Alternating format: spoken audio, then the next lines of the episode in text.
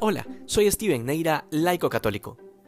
En varios momentos el Evangelio nos descubre cómo Jesús era plenamente consciente de su misión mesiánica. No era ninguna sorpresa para él el hecho de su muerte o la incredulidad de la gente o la infidelidad del pueblo de Israel. Todas estas cosas le eran perfectamente conocidas. Asimismo tenía pleno conocimiento de las consecuencias de las acciones de los seres humanos y de las conciencias y los corazones, de las intenciones más escondidas de los hombres, y aún así, en amor y respeto a la libertad de cada uno, supo mantenerse al margen en muchas situaciones y en otras revelarse un poco más de manera que, de que sea testimonio, para algunos, el poder de su divinidad.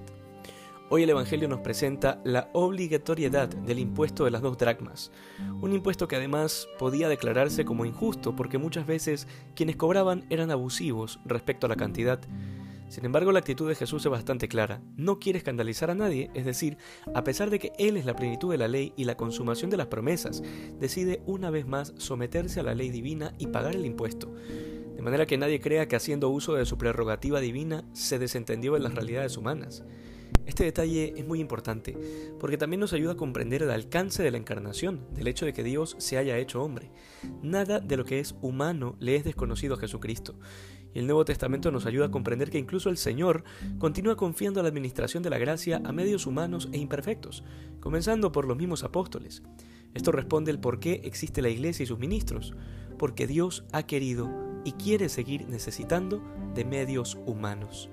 Que hoy seamos más santos que ayer. Dios te bendiga.